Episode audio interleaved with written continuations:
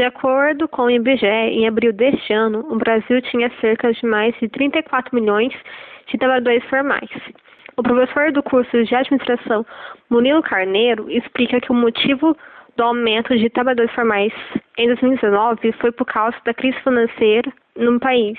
Se você for lembrar o ano passado, ou nos últimos anos, a economia não tem crescido tanto. A economia teve até uma queda no PIB, né, no Produto Interno Bruto, e depois isso, consequentemente, acaba gerando desemprego. Então, se você for ver o ano passado, o crescimento da economia brasileira foi muito pequeno e o desemprego continuou grande.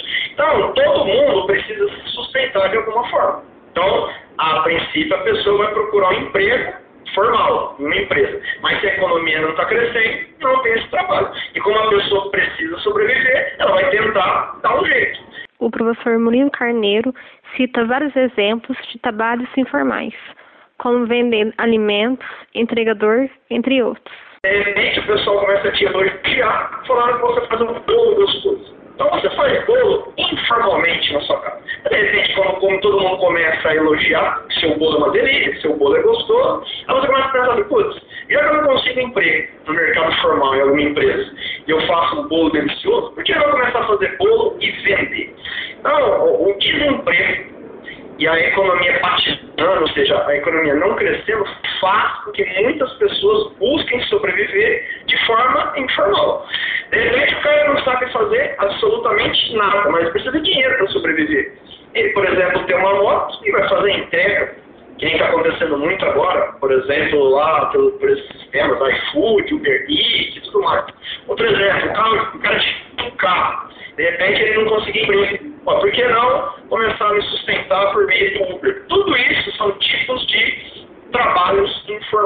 Já o professor do curso de Economia, Luciano Nakabashi, informa que o trabalho informal tem mais desvantagens do que vantagens. Geralmente tem mais desvantagens, né? O setor informal ele é um, um setor mais precário, um trabalho é, menos qualificado, tem menos direitos, aliás, não tem direitos trabalhistas, as pessoas ficam mais vulneráveis, são mandadas embora, por exemplo, não tem nenhum direito trabalhista, tem menos estabilidade.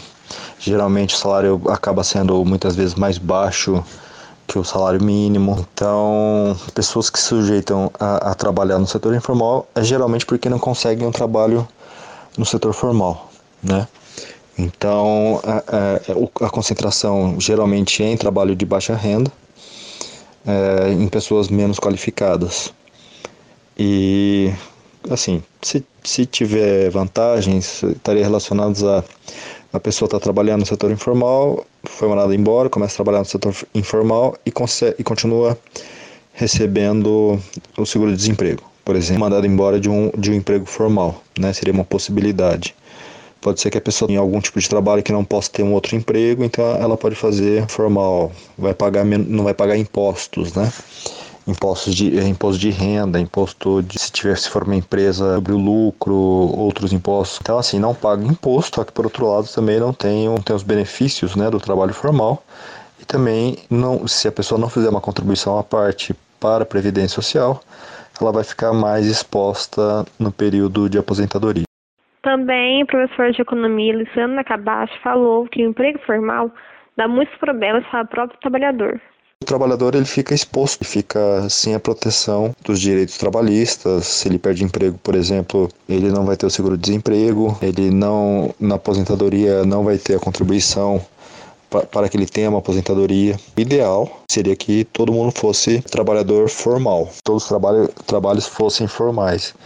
Mas para isso precisa, por um lado, reduzir o custo de se empregar uma pessoa de forma formal por parte das empresas, porque isso isso estimula a formalização do trabalho e, por outro lado, o país tem que crescer, tem que aumentar a produtividade do trabalho, principalmente dessas pessoas que têm pouca qualificação, então passa aí por uma, uma política de fomento da educação, é, uma educação de qualidade pública, é, o fortalecimento das famílias são mais vulneráveis à pobreza, a situações familiares mais complicadas, né? Tudo isso acaba sendo importante para capacitar as pessoas para que elas possam estar aumentando essa questão do setor formal, né, do trabalho formal.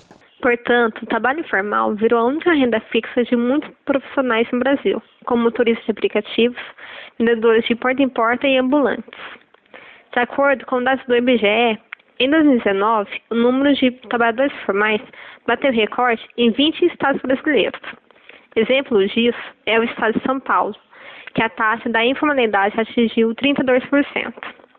Celina Rodrigues para a Ajunaerp.